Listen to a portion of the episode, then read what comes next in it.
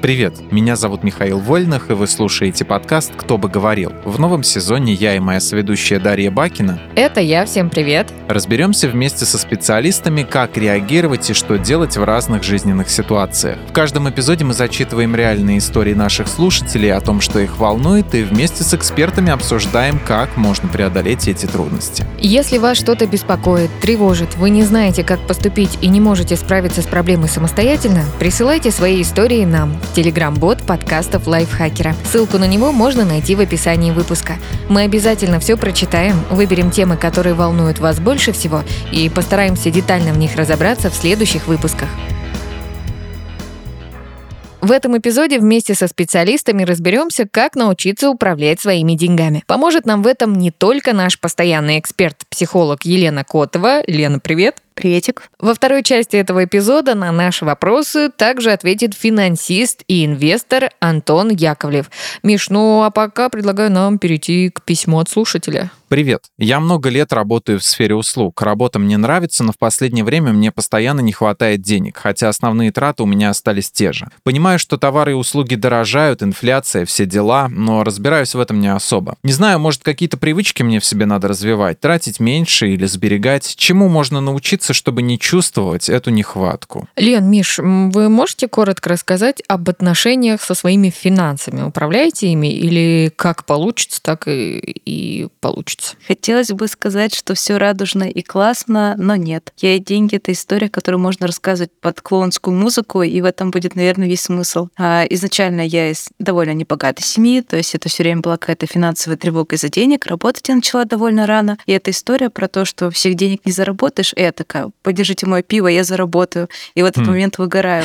И это были не какие-то сумасшедшие деньги. Там, например, а, в школе я заработала за лето, помню, 20 тысяч, и даже положила их в банк, и была там безумно счастлива. Да, мне очень нравилось зарабатывать, я так выгорала миллионы, миллиарды раз. И это, да, напоминаю, что не огромные деньжища, это просто мне, видимо, когда-то нравилось упарываться. И плюс это была, правда, тревога, что если вот сейчас ты в эту секунду не работаешь, то значит ты, ну вот скоро-скоро умрешь на границе со страной где-нибудь без вообще какой-либо еды, никто тебе даже тарелку овсянки не даст, все будет плохо. Потом были установки в плане того, что моя профессия не способна вообще приносить каких-то денег, она благотворительная. Это была Ага. прикольная история, я даже шутила, я помню, что я всегда мечтала умереть от бедности, поэтому стала психологом, и я иду к этому. А были моменты, когда я нормально пользовалась деньгами, я ими даже сказать управляла, пользовалась приложением, но это случилось не сразу. До этого были Google таблицы, записи в блокнотах, еще какие-то приложения, которые я не могла вести, потому что как только я записывала какую-то трату, это меня очень сильно тревожило. То есть деньги, да, уменьшаются, и обычно это была какая-нибудь трата, а заплатил за квартиру.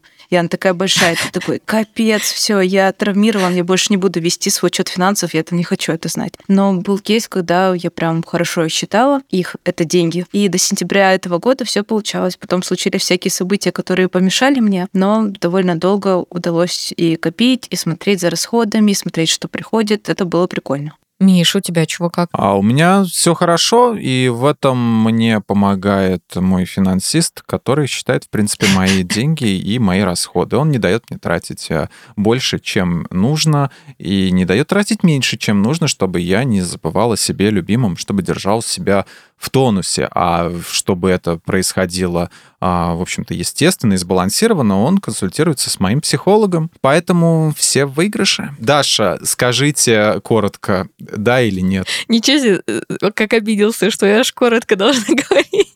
А может, я хотела не коротко, Миш. Ну, у меня выработалась привычка, точнее, мне ее выработали, а точнее, выработала мама, что нужно обязательно откладывать деньги.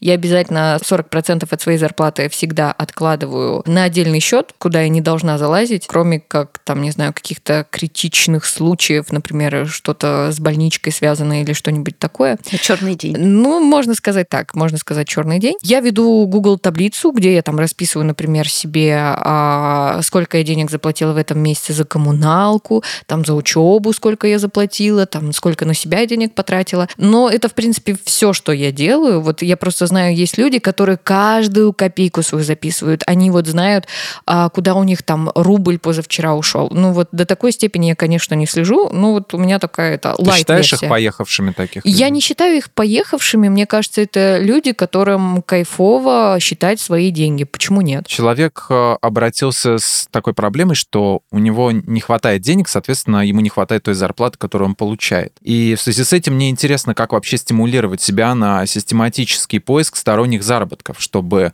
а, заставлять себя зарабатывать больше. Я думаю, что для начала нужно понять, зачем это нужно почему это важно, точно ли это ценность для человека, потому что, может быть, это не его ценность, он видит, что все другие так делают, и вроде как мне тоже mm-hmm. надо. Поэтому здесь мотивация должна быть довольно-таки понятна. То есть я делаю вот это для вот этого, потому что это мне важно, нужно, я хочу вот так. Посмотреть, есть ли вообще на это какой-то ресурс, есть ли силы. Если ресурса мало, его нужно восполнить, потому что иногда человек не приступает а, к другой работе или поиску новой работы, потому что он просто не может это сделать. Мне хочется, наверное, на эту тему еще поговорить говорить, потому что на самом деле для меня это большая проблема. Ну, то есть, в принципе, я вот такой человек, что, ну, я могу жить на те деньги, которые у меня есть. Вот сколько у меня есть, настолько я и буду жить. Ну, то есть, мне несложно там где-то там сэкономить или что-то такое сделать. Но вот, например, а, вот ты сказала, что а, если у тебя нет цели, для чего тебе нужно заработать больше денег, а, то и смысл, типа, дополнительного заработка. Ну, у тебя не будет цели. Это больше похоже на ценности, то есть, что важно человеку в жизни, какую жизнь он бы хотел прожить. И здесь, наверное, можно спросить себя так, допустим, а сколько лет я хочу прожить вообще вот в этом мире. Понятно, что это не прогнозы, не какие-то там а, догадки в плане вот столько сказал, вот столько будет, но примерно. Например, человек хочет прожить до 70 лет. И можно mm-hmm. пофантазировать, а, каким он хочет встретить эти 70 лет. Возможно, даже представить сам праздник, как будет проходить этот праздник, кто будет рядом, что будут говорить эти люди, где человек находится, как он живет, живет. И здесь э, история с тем, чтобы представить свою жизнь, когда она заканчивается, помогает прощупать то, что было бы важно. Потому что для кого-то это будет, да я один, прикольно, не знаю, тусуюсь на острове, у меня все классно. Для кого-то это будет какой-то там, не знаю, теплый дом с семьей. Для кого-то это будет квартира, а не дом. То есть по каким-то таким параметрам мы можем понять, что важно, как бы мы хотели, чтобы было в нашей жизни. А знаете, мне моя мама говорила так: Даш, всегда откладывай деньги, много не трать. Если можешь на чем-то экономить, экономь. И всегда имей НЗ, то есть есть неприкосновенный запас денег.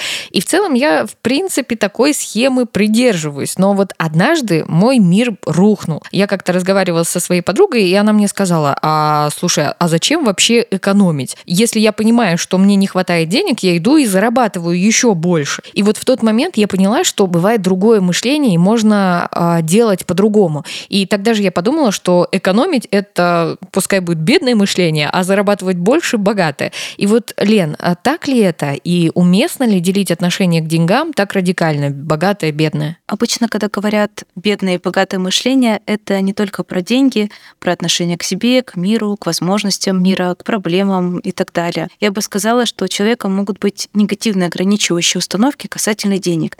Эти негативные установки порождают какие-то мысли. И из этих мыслей мы совершаем или не совершаем какое-то действие. Что вообще есть установка?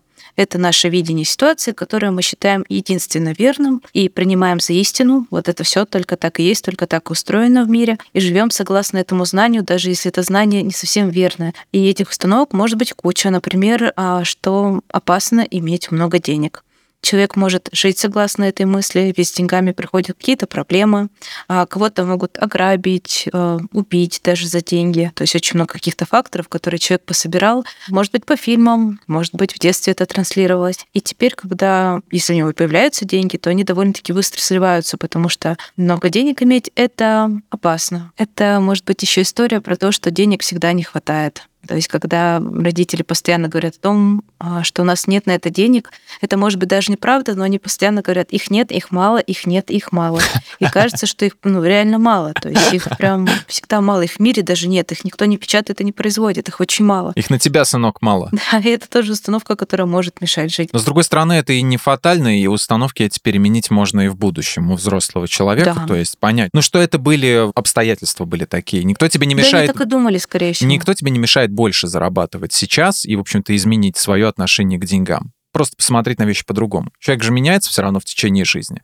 Он психологически меняется и, собственно, может переоценить свои ценности и свой взгляд на, на вещи и, и на деньги. Да, может, но это же просто так само собой не происходит. Это либо человек должен осознать, что что-то не ну, так. Человек должен сам прийти к нему, да. Приложить усилия, да. Приложить усилия. А вот что делать? Вот осознал, слушатель наш тоже написал нам, он осознал, что вот, блин, беда. Систематическая работа дальше только над собой идет, и все. Так же, как и решение всех абсолютно психологических проблем. Допустим, человек решил начать экономить и понимает, что деньги надо сохранять, не тратить куда попало. А как ему безболезненно перейти на более дешевые товары, там, на, на какие угодно продукты, бытовую химию, технику, если он привык к своим любимым, а свои любимые у него, ну, немножко вот в, в ценовой категории чуть-чуть выше, чем э, красная цена в пятерочке. А ездить к родителям и набирать у них дорогой сыр и все остальное. Ну, а на усложним задачу нет родителей рядом а с их дорогим сыром, они далеко ездить не получится так часто. Это грустно, это на самом деле грустно, когда ты привык к определенному уровню жизни, ты мог его себе позволить, а сейчас, получается, по каким-то причинам не очень можешь это сделать. Думаю, здесь тоже стоит осознать, как так получилось. Вы экономите ради того, чтобы позволить себе что-то в будущем, то есть это накопление на что-то, или обстоятельства сложились так, что на текущий момент времени просто не можете позволить тот уровень жизни, который был раньше, там, не знаю, потеряли работу, упали доходы, развелись или что-то произошло. Это временный этап или это будет долгое время. Подумать, как бы вы могли к этому приспособиться самым лучшим образом. Выжить максимум из сложившейся ситуации, сделать себе максимально комфортно, насколько это возможно. Выбрать из дешевого самое качественное, самое подходящее вам. Подумать, на чем можно сэкономить, а на чем экономить не стоит. И здесь все-таки все-таки, наверное, стоит э, подумать о том, чтобы решать проблему. А если такой формат это не то, что он подходит, если хочется жить по-другому, то надо подумать, как из этого выбираться и делать это постепенно. У человека есть план свой, и у него один из пунктов это пока что перейти на какие-то там более дешевые товары. И если он будет держать это в голове, условно говоря, то ему будет легче справиться с этим, когда он знает, что когда-то он выберется из этой ямы. Когда-то выберется, и если он сам решил это сделать, то есть он понимает, наверное, от чего он отказывается, видимо, это какая-то история очень важна для человека, что он готов просесть в уровне жизни. И об этом тоже надо помнить, что я это делал не просто так, я не просто поехал кукухой и решил вести очень аскетичный образ жизни внезапно. Mm-hmm. Там, у меня есть цель, я иду к ней, она там для меня важна сейчас. Я просто сама человек очень сомневающийся, и вот э, в такой позиции, когда у меня стоит выбор, либо где-то там сэкономить, например, на продуктах, да, каких-нибудь, либо пойти и заработать больше, ну вот э, то, о чем мы только что говорили. Я такая буду думать, а что правильно? Вот я выбираю экономить, правильно ли это? Или будет правильнее идти и зарабатывать больше? Или я пойду зарабатывать больше, при этом я буду больше работать, больше уставать и физически физически мне это невыгодно, но зато я смогу там себе больше позволить. Ну, типа, для меня важно выбрать вот какой-то оптимальный вариант, а, а сама я буду сомневаться, вот кому мне пойти за советом, что делать в такой ситуации, блин. Ой, слушай, мне кажется, правильно зависит от того, как удобно тебе, потому что есть люди, которые экономят, и им в этом ок. Есть люди, которые зарабатывают много, и им в этом ок. Есть, которые чередуют. Например, на какую-то вещь они там могут сэкономить, на какую-то вещь они пойти угу. могут заработать побольше. Поэтому здесь ты можешь отталкиваться только от себя. Я знаю людей, которые ведут довольно скромный образ жизни, и они реально счастливы. То есть им это нравится, им это подходит. Поэтому здесь я думаю, что стоит отталкиваться себя, как хочется сделать. Хочется заработать больше, да, или сэкономить. Я думаю, тут еще, знаешь, может что помочь сесть и выписать плюсы и минусы там экономии, плюсы и минусы зарабатывания больше. Например, буду зарабатывать больше, но а я там буду работать 24 на 7 без выходных, мне будет тяжело, а если я там буду экономить с нынешней зарплатой, а я просто буду, ну, тратить то же время на заработок денег, но просто есть чуть хуже, ходить чуть меньше в рестораны и всякое такое. И уже между этим выбирать. Без сырков бою Александров, да. Блин, да. Но они испортились что-то в последнее время, поэтому от них можно легко отказаться. Возможно, вы когда-нибудь слышали такое мнение, что деньги нужно называть только деньгами, вот ни в коем случае не деньжонки, бабки или что-нибудь такое. Якобы такие уничижительные слова обижают деньги, и они не приходят к тем, кто их Боже так называет. мой. Что, не слышал никогда, Миш? Нет, это просто, это, это очень мило. Вот. Я не думаю, что это просто имеет какое-то отношение к реальности, но это до чего только не додумаются. Ну да, мне тоже кажется на самом деле это глупостью, но я понимаю, что у всех людей совершенно разные отношения к деньгам. И вот кто-то считает, что богатым быть стыдно, а при этом сам человек зарабатывает копейки и считает, что больше больше не сможет, ведь он добывает свою копейку честным трудом, а те, кто богаче, точно воруют и так далее. И вот возможно ли как-то выстроить правильное отношение к деньгам, которое будет способствовать увеличению дохода? Может быть, их как с игрушками надо посадить на игрушечные стульчики, да, и наливать им чай, и говорить, денежки Деньгам? мои хорошие. Вот здесь как бы а, как раз э, говорится о том, какая существует установка, что нормальные какие-то большие деньги может заработать человек, который зарабатывает нечестным трудом. Но это не так. То есть есть люди, которые реально работают, честно работают и зарабатывают свои деньги и какие-то большие деньги. Такое есть в мире, такое происходит. И здесь, наверное, стоит определиться, правильные это какие, потому что для разных людей, наверное, правильные разные. Это там отсутствие кредитов, это, может быть, наличие финансовой подушки безопасности, это там откладывание какой-то определенной суммы денег. То есть как для человека выглядят отношения с денежками, а, если он ими доволен. То есть если все нравится, все подходит, а, может быть, есть кто-то в окружении, кто уже так делает, и можно им вдохновиться. И можно подумать, какой первый шаг а, можно сделать к этому правильно, что можно сделать уже сейчас, чтобы человек чувствовал, что его дела налаживаются. Возможно, там закрыть кредитку, возможно, уже начать откладывать какую-то часть доходов, возможно, поработать над своими установками, пересмотреть их. То есть нет у меня здесь проблем, что я себя сам искусственно ограничиваю. И можно подумать, кто или что нам могут еще в этом помочь, а, в том, чтобы воплотить свой план. Это могут быть разные варианты. Друзья, знакомые, на которых мы можем посмотреть. Это может быть а, психолог, к которому мы обратились для того, чтобы поправить наши установки. И нужно еще подумать, а какие будут последующие шаги после вот этого первого шага. У меня вопрос такой несколько наивный, потому что он звучит как какая-то, не знаю, какая-то декламация, какой-то лозунг. Изменять финансовые привычки равно изменять себе. Нет, мы ведь меняем и другие привычки в нашей жизни, потому что они не очень хорошо на нас влияют. А привычка — это всего лишь сложившийся способ поведения. А мы можем привыкать даже к вещам, которые прям очень сильно нам вредят, привыкать к плохому отношению или даже насилию. И если мы от этого отказываемся, потому что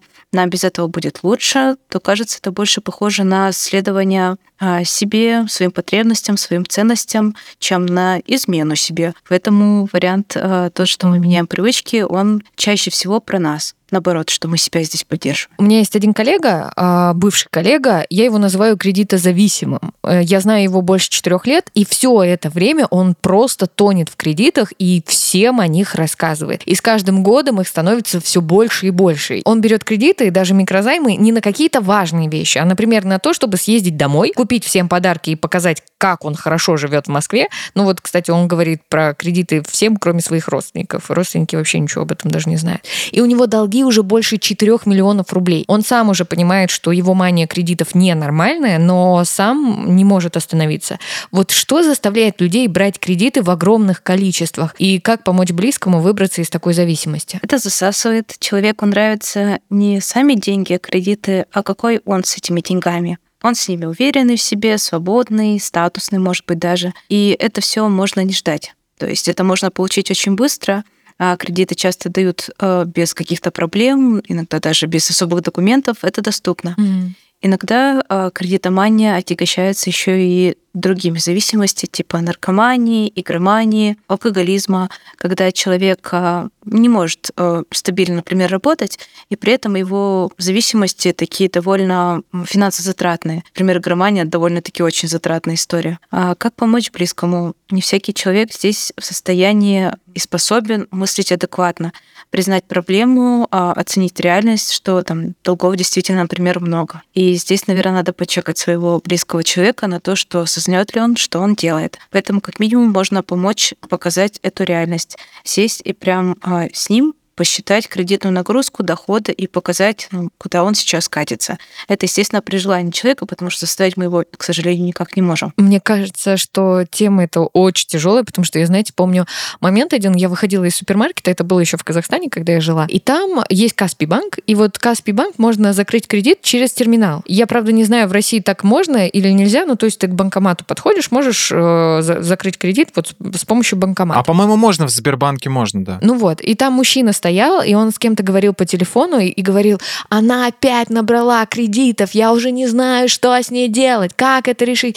И для меня это было таким шоком. Я думаю, блин. Что ты надела наушники и больше его не слушал? Нет, я просто подумала, что есть человек, который берет кредит, а за него другой человек закрывает и м, беспокоится. Но это же никак ему не поможет. Ну, то есть девушка не научится там а, самостоятельно закрывать кредиты и не брать их из- из-за того, что вот этот мужчина Да, за главное ней ей не говорить об этом, а говорить мужику какому-то по телефону, другу своему. Я была тем человеком, который платил кредиты, но это была бабушка, которая была в деменции, бабушка моего мужа. И то есть, когда она брала кредиты, о них никто не знал, Мгм. и они были реально очень маленькие, какие-нибудь микрозаймы, там, реально тысячи две, например, которые превращались Мгм. потом в какие-то супер огромные суммы. Она просто была не в состоянии нормально трезво думать, и это было еще до момента, когда она попала в лечебницу, где поставили диагноз. То есть этот О. человек просто, ну, не в состоянии был себя контролировать, не знаю, Мгм. Захотел что-нибудь, да пошел и взял. Лена, ты, кстати, вначале говорила о том, что у тебя была такая позиция, что ли, в жизни, когда а, ты не могла без работы быть. Типа, нет работы, значит, все, я точно умру. Вот у меня, если честно, примерно точно так же работает. Ну, то есть у меня было такое, что вот я там а, с одной работы на другую переходила, а, но я не знала, что меня на другую возьмут. Ну, короче, я сидела без работы больше двух недель,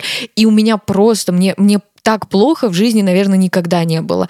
У меня просто депрессия какая-то началась. Нет, вот чтобы просто расслабиться, получать удовольствие, типа, о, не работаешь, все дела. Я ничего не делаю. Зачем я вообще живу? Может, мне жить тогда не стоит? Ну, типа, это страшно. Вот почему бывают люди, которые вот так относятся к отсутствию работы, а есть те, которым, блин, ну классно без работы, их ничего не напрягает. Как так получается? Это, скорее всего, правда история семьи, да, это отношение к труду, это отношение к отдыху, отношение к деньгам, потому что человек, например, который уволился, и у него все в порядке, он понимает, что если его на эту работу не возьмут, то в целом, например, он способный специалист, если не здесь, то он найдет работу. Если вдруг совсем ничего не получится, то есть служба занятости, там платят не миллионы, но все равно какие-то деньги. Если там совсем ничего не получится, окей, там перееду из своего города, вернусь к родителям, а, там на тарелку супа и какие-то там истории все равно будут деньги. Главное, вот себе вот эту картинку, видимо, простроить, что ну все не так страшно, всегда есть варианты. Ты не умрешь, чувак. А я часто слышу от знакомых, что покупка новой одежды для них как сеанс психотерапии. Вот случилось что-то плохое в жизни, значит, надо купить себе новые кроссовки или туфли, чтобы чувствовать себя лучше. И в такие моменты люди часто не считают деньги, а говорят себе, ну, неважно, сколько это стоит, ведь это поможет мне чувствовать себя лучше. Успокаиваться таким способом нормально или это может сигнализировать о каких-то проблемах? Это нормально, если это не единственный способ поднять себе настроение, и человек не испытывает при этом финансовых трудностей. Деньги должны конвертироваться в благополучие и покрывать не только базовые нужды, поэтому позволять себе что-то для души, а, что-то для удовольствия, для того, чтобы себя порадовать, это нормально. Если у нас еще какие-то другие способы справиться с этими чувствами. То есть мы можем порадовать себя вкусной мороженкой, а можем порадовать себя чем-то другим. Можем порадовать себя красивым платьем, а можем еще чем-нибудь другим. То есть когда это не единственный способ выходить из какого-то тяжелого а, положения, это не единственный способ справиться со своими эмоциями, то проблем нет. Потому что не все вещи мы покупаем просто потому, что там на, порвались штаны, значит, надо штаны. Нет, их можно купить просто потому, что, ну не знаю, грустно сегодня, хочется себя порадовать, пусть это будут штаны. Вот э, ты просто уже говорила о том, что сейчас люди часто смотрят по сторонам, видят, что другие много зарабатывают, и думают, что, ну, значит, надо так же. Это вообще нормально? Ну, считать, что нужно зарабатывать точно так же, как все, хотя тебе, вот, например, с твоим заработком нормально. Ну как, это не отклонение, то есть это нормально, это не ужасно, но сделать ли это человека счастливым? Просто некоторые гонятся за этими суммами, на самом деле особо не желая их. Это нормально, просто, возможно, человек потратит на это очень много сил, добьется этого, а потом такой, блин, а что-то не прикольно, а что-то мне не нравится, что-то я несчастлив, кажется. А, Лена, вообще вот существуют же шипоголики. Они совершают импульсивные покупки и не могут ничего с этим поделать. Но также существуют люди, которые, наоборот, по каким-то своим причинам не могут тратить деньги, например, на себя. Там, например, запрещают себе одежду покупать для себя, а лучше купят для ребенка или что-нибудь такое. Вот почему возникают такие крайности? И что делать, если заметил у себя зачатки транжирства или, наоборот, скупости? Шопоголизм — это зависимость от покупок, и покупки — это и отдых, и развлечение, и чуть ли не смысл жизни для человека. И человеку становится важна не покупка, то есть не сама какая-то вещь, а процесс покупки. То есть в нем самый кайф, самая прикольная какая-то история. У шапокализма просто тысяча и одна причина. Это может быть приступ мании у человека с биполярным расстройством. Обычно в эти моменты люди скупают довольно много всего. Это может быть способ эмоциональной регуляции, когда человек по-другому не может справиться со своими эмоциями и знает, что наверняка ему поможет э, поход в торговый центр это может быть депрессия, это может быть одиночество, это может быть желание получить какое-то внимание. И тут схема практически одна всегда. Человек испытывает что-то, что не может вынести, хочет перекрыть это, перекрывает это покупками. Покупки для него это свобода, радость, восторг, уверенность в себе, статус и так далее. И от этого легчает, но ненадолго. Обычно люди очень расстраиваются уже практически в ближайшее время, когда еще даже вещи до дома не донесли. Мне кажется, в случае шапоголизма самое классное это психотерапевт, потому что опять-таки это может завязаться с кредитами, и это все будет прям таким большим комом. И другая крайность, человек не может тратить на себя деньги или тратит, но при этом чувствует вину, стыд, тревогу. То есть вроде как получается что-то потратить, но потом он себя очень сильно за это грызет, а баланс карточки уменьшился, опустился, и такой, блин, все, нет, нельзя так делать, это недопустимо. Это может быть какая-то семейная история, когда ребенку транслировалось, что денег всегда мало, что его желания и потребности не очень-то и важны, и на них ну, не надо тратить деньги в целом. А еще люди, которые уже когда-то сталкивались с тем, что денег было мало в какой-то период времени, больше склонны ожидать, э, что случится какой-то черный день, какой-то подвох от жизни, а значит, надо на этот день копить. То есть у них уже был такой опыт, когда денег было мало, и они не хотят, чтобы он повторился, они его ожидают, и поэтому надо за ними следить, а значит, не тратить на себя это самое прикольное. Из интересного они а, могут тратить на других без проблем. То есть для близкого человека, для друга, для члена семьи прям все в лучших традициях для себя уже как-то ну, не то. И такие люди чувствуют финансовую тревогу. А работа с этими проблемами будет сильно отличаться от контекста. Так что самое идеальное я посоветовала отнести это все в кабинет психотерапевта и как вариант, что можно попробовать сделать в случае финансовой тревоги. Например, можно ответить себе на вопросы. Допустим, случилась ситуация, денег нет. Какой самый негативный сценарий можете представить в этой ситуации? Что может произойти самое плохое? Насколько вероятно, а, что вы можете оказаться оказаться все-таки вот в этой ситуации, которую только что спрогнозировали, представили, а какие есть аргументы против того, что она может произойти, что вот этот самый негативный сценарий все-таки разыграется. Что будет, если купить сейчас то, что хочется, а не отложить деньги? Приведет ли это к катастрофе, которую человек уже описал для себя? Если человек, отвечая на все вопросы, понял, что катастрофа маловероятна, то, мне кажется, можно, в принципе, позволить себе а, какую-то из этих покупок, которую хочется. Как мы и говорили в начале, на наши вопросы о деньгах в этом эпизоде ответит специально приглашенный эксперт, финансист и инвестор Антон Яковлев. Антон — основатель аналитической компании для частных и институциональных инвесторов Phil Momentum Group. Привет, Антон. Привет, Михаил. Антон, привет. Если в какой-то момент человек понял, что хочется взять свои финансы под контроль, с чего лучше всего ему начать? Ну, во-первых, поздравить самого себя, да, наконец-то, да, yeah. я добрался до этого. Вот. А если серьезно, то, друзья, все начинается с цели. То есть нужно, во-первых, понять, зачем мне брать мои финансы под контроль. То есть человек должен это понимать и осознавать. То есть он жил как-то до этого, да, он, он получал доходы, тратил, и вдруг он решил что-то контролировать или накапливать деньги или приумножать. Вот представим себе корабль, который движется без цели. И получается, что угу. любой ветер ему будет не по пути. Да, это будет ветер, который будет только мешать. Поэтому все начинается с цели. Да. Я поставил себе цель и начинаю к ней идти. Какая может быть цель? Да, она может быть «хочу путешествовать», условно, угу. да, «хочу посещать экзотические страны» или «хочу переехать в квартиру». И тут важно что? Эта цель, она не должна быть в деньгах. То есть mm-hmm. очень плохая цель, скажем, я хочу зарабатывать там 100 тысяч долларов. Да? Зачем тебе эти 100 тысяч долларов? Что ты с ними будешь делать? Ну, получил ты их сегодня, и что дальше? Нужно понимать, что я с этими деньгами делаю. Да? Если я путешествую, да, то я вижу новые страны, узнаю новую культуру, пробую новую кухню, да, там, купаюсь в теплых океанах. То есть должна цель, она как-то эмоционально с нами резонировать, должна нас мотивировать, чтобы что-то сохранять или что-то приумножать. Это Первый шаг, да. А если вот я, например, обычный среднестатистический человек, а, и я в какой-то момент поняла, что вот до этого мне было классно, мне, в принципе, моей зарплаты хватало, но тут а, в какой-то момент я осознала, что как-то мои деньги уходят неправильно, как, в какие-то не те стороны. Вот в этих ситуациях, ну, просто мне кажется, в такой ситуации какую-то определенную цель, как поездку, например, ну, она не замотивирует от, откладывать денежку или тоже как-то надо сформулировать себе маленькие цели, правильно откладывать деньги. Ну, если ты вдруг озадачилась вопросом, да, что угу. вдруг у меня куда-то уходят деньги, наверное, он же не просто так пришел. Это вопрос, угу. да? Не то, что ты стала там утром выпила кофе, сказал, опа, а у меня деньги улетели, да? А денег-то нет. Да, то есть, скорее всего, я не знаю, что-то произошло. Может быть, тебе не нравится твоя квартира, да? Или ты хочешь покупать ну какие-то там дорогие брендовые вещи, я не знаю. Или подарок себе какой-то сделать классный, да? И ты понимаешь, что тебе банально ну, не хватает денег на это, да, и ты начинаешь задумываться. Поэтому вот я и говорю о том, да, зачем вот ага. давайте спросим себя честно, зачем мне это нужно. Есть люди, которые говорят, я хочу там, вот, э, на пенсии получать какую-то сумму денег. Ну, скажем, там, 3000 долларов или там 200 тысяч рублей, чтобы у меня была пенсия. Угу. А зачем? Чтобы не зависеть от детей, чтобы не зависеть там, от государства, чтобы двигаться. Да. Всегда есть наше, наше зачем.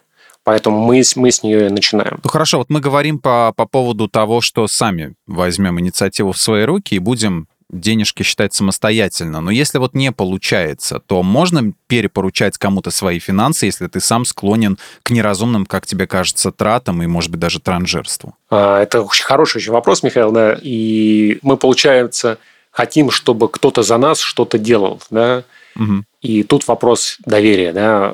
Если у нас что-то болит, мы идем к доктору, да, профильному, и мы ожидаем, что доктор нас вылечит. То же самое, mm-hmm. мы идем к управляющему и ожидаем, что управляющий нам поможет. Однако, по моему опыту, да, более там уже 10 лет в инвестициях, я ни разу не слышал историю, чтобы было такое гармоничное отношение с управляющими на протяжении многих-многих лет. Да, поэтому все-таки какой-то элемент самообразования, да, какие-то шаги к самообразованию человек должен предпринять. Почему? Хотя бы просто банально понимать, что управляющий говорит. Доктора, вот если вернемся, да, не все доктора полезные. То есть иногда доктор вам предлагает то, что поможет вам сейчас, но потом, скорее всего, принесет больше вреда. Угу. И вы ответственны за свое здоровье, да, вы ответственны за свои финансы.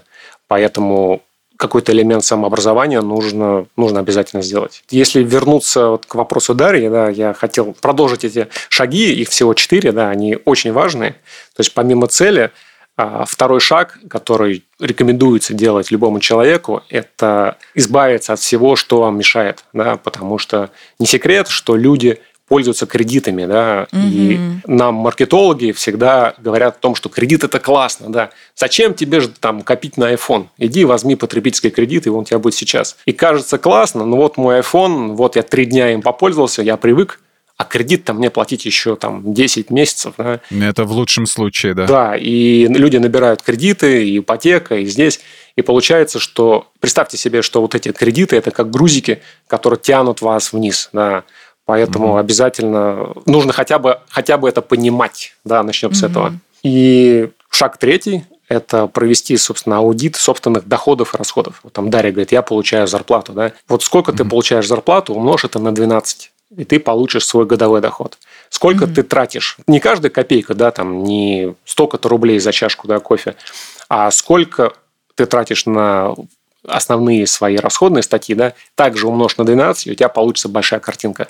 Вот я столько получила, mm-hmm. да, вот столько я трачу.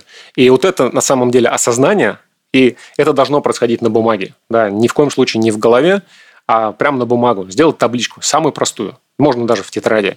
И когда вы выпишете, у вас будет очень много подарков, да, очень много инсайтов того, что на самом деле происходит с вашим бюджетом. Угу. А также приложением можно еще пользоваться. И вот, друзья, когда вы это осознали, да, посмотрели, и у вас есть цель, и вы теперь точно понимаете, да, хватит ли вам э, ресурсов, денег для того, чтобы эту цель получить, да? А если не хватит, вы тут же задаете вопросы. А что я сделаю, чтобы этой цели достичь, да? Что я должен у себя изменить, чтобы получить эту пенсию, да, или путешествовать, или купить себе брендовые вещи. Вот все начинается mm-hmm. так, то есть от большого частному. Похоже на психологический сеанс какой-то, когда, знаете, тебе психолог задает, вот у тебя есть цель, что тебе нужно сделать для того, чтобы ее достичь? И ты сам отвечаешь на этот вопрос. И тут как будто бы точно так же.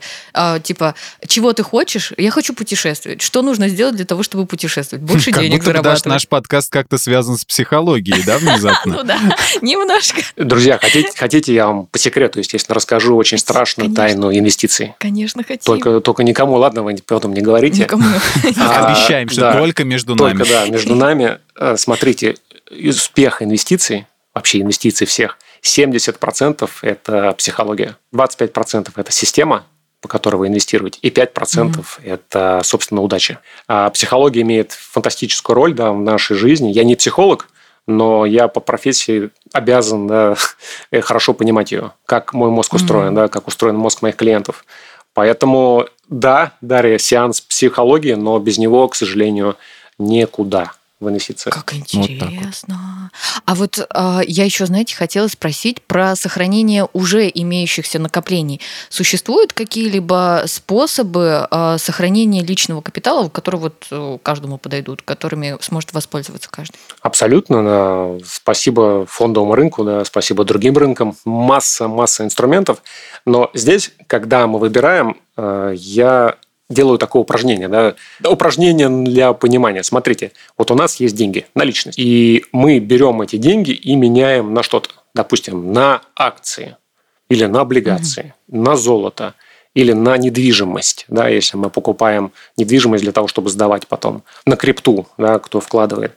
Получается, что как только мы производим обмен, мы тут же автоматом признаем, что то, что мы купили, лучше, чем наличность. Мгм. И когда мы это делаем, да, мы по-другому совершенно относимся к тем инвестициям и к методам накопления. Поэтому прежде чем вы что-то делаете, да, вы осознаете это, да, что вы меняете кровно заработанные деньги да, на что-то, и это что-то, по вашему мнению или по мнению кого-то другого, лучше, чем наличность. Если говорить об инструментах сохранения, то самым эффективным инструментом сохранения, как ни странно, да, это фондовый рынок. И я сделал статистику, готовился, готовился, друзья, а, посмотрел доходность за последние 30 лет в Америке, а, в Европе, посмотрел доходности в России и Китае за, за промежутки а, в 20 лет.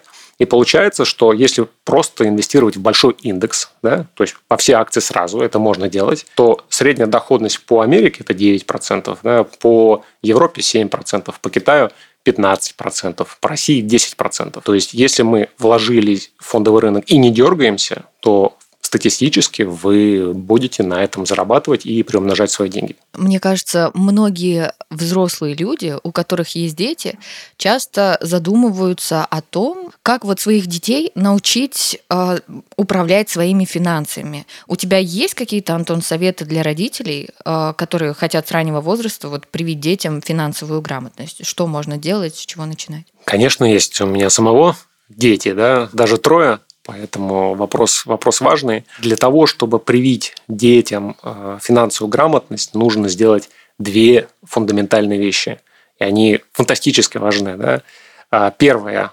Нужно научиться быть самому финансово грамотным. М. А второе, нужно привить детям правильное отношение к деньгам. А Что такое правильное отношение к деньгам? Это не ставить у них шаблоны, что деньги достаются очень сложно, что ты должен э, корпеть, чтобы заработать копейку, что быть Мгм. богатым – это стыдно, то все богатые, они э, жадные, да, вот такого не должно быть. То есть должно быть здоровое отношение к деньгам, разговоры с деньгами, да. Вот посмотри, я зарабатываю так, вот я делаю это, за это мне платят столько денег, да. С этими деньгами я делаю то и то. И тогда у ребенка психологически формируется нормальное отношение да, к деньгам. Дети, они хоть и маленькие, но их не обманешь. Ну, Вот не обманешь. Если ты сам безграмотен и учишь детей управлять, это все равно, что а, учить детей не курить сигарет, зажженные сигареты во рту. Он скажет, ну да, бать, да, да, я курить не буду. Да, я тебе сто, я тебе обещаю, зуб даю, я не буду курить, да. Говорит ребенок, по- поч- почесывая пачку сигарет в кармане. Поэтому Мгм. с этих вещей начинается, да. И все правила, которыми следуют взрослые, да, они также работают для детей. Вот у тебя цель, да, вот ты столько получаешь от меня, вот ты здесь столько тратишь. Соблюдай за этим, следи. На самом деле, очень хороший совет, э, который, к которому не каждый приходит, и все равно воспитывают детей именно старыми способами, что человек должен трудиться в поте лица, там, добывая хлеб свой вот этими всякими И старыми... это будут только единственно правильные деньги. Очень полезный совет. Да, да, и это в жизни, кстати, очень здорово видно. И, вот, из- и пример, примеры жизни. А, У нас была няня, да, которая однажды мне сказала, что вот мой папа сказал, что нам в семье деньги достаются только очень сложно. И что вы думаете, да, то есть женщина седьмой десяток, у нее нет ни копейки за жизнь, она так и ничего не скопила. А при этом другая а, няня, да, которая так не говорит, она, у нее там своя школа, а, у нее клиенты, она постоянно Ничего учится, себе. управляет деньгами, да, и путешествует по миру. Вернулась из круиза по а, Индийскому, по Индийскому океану недавно. Хотя делают Ого. одно и то же. Компетенции между нами одинаковые. Вот опять психология. Как думаешь, так и будет работать. А нужно ли детям давать какие-то свои собственные деньги, а, чтобы они учились их самостоятельно распределять? Абсолютно. Не то, что можно, а нужно. Им нужно Мгм. давать деньги и спрашивать о том, что они с этими деньгами делают Мгм. и почему. Но при этом не лезть советом. М. Но спрашивают, а почему ты это сделал? Почему ты купила там конфету? Или почему ты это сделал? Да? Так, тем самым мы прививаем как раз вот отношение деньгами, к деньгам. То есть дети начинают относиться с уважением, да, но в то же время без какого-то трепета да, к этому. И то, что делаю я лично, да, когда, допустим, у нас идет э, какой-то там частный урок да, там у ребенка, и ребенок по своей вине срывает этот урок, то я просто забираю стоимость урока из его денег, и он это знает. То есть, э, я говорю, что вот, Ого. да, это труд человека, который к тебе там пришел, а ты сорвал, поэтому будь добр, компенсируй. И, соответственно, у людей, у детей выстраивается, а, появляется некая ценность. Но делать это лучше, друзья, начиная лет с 8, да, с 10. М. То есть до 8 лет это бесполезно. Для, для детей деньги это фантики раньше. Да? То есть это, это монополия, да, можно монопольные деньги дать, что они с ними сделают, Да, ну, да, порвут, наверное, или там маркером на, на них нарисуют что-то. А, Антон, спасибо тебе за эту экспертизу, за, за ответы на наши, может быть, где-то а, наивные вопросы, Вопросы вот, от но в то же время, а, да, для чайник, от чайников, вот. А, да, но мы, я надеюсь, сегодня уже стали чем-то чем-то более а, совершенным, чем чайники. А, у нас в гостях был финансист и инвестор Антон Яковлев, основатель аналитической компании для частных и институциональных инвесторов Phil Momentum Group. Спасибо, ребята. Спасибо, Антон. Спасибо. Антон, спасибо большое. Спасибо. Это был подкаст «Кто бы говорил». Большое спасибо всем, кто слушал этот выпуск. И, конечно, мы благодарим Лену Котову за участие и за эти советы. Напоминаем, что свои истории и вопросы вы можете присылать в наш телеграм-бот подкаста Лайфхакера. Ссылку вы найдете в описании. Слушайте нас на всех удобных платформах, комментируйте, ставьте лайки и звездочки. Ну а мы с вами прощаемся. Всем пока. Всем пока! Будьте богатыми! Денег, денег, денег, денег, денег всем!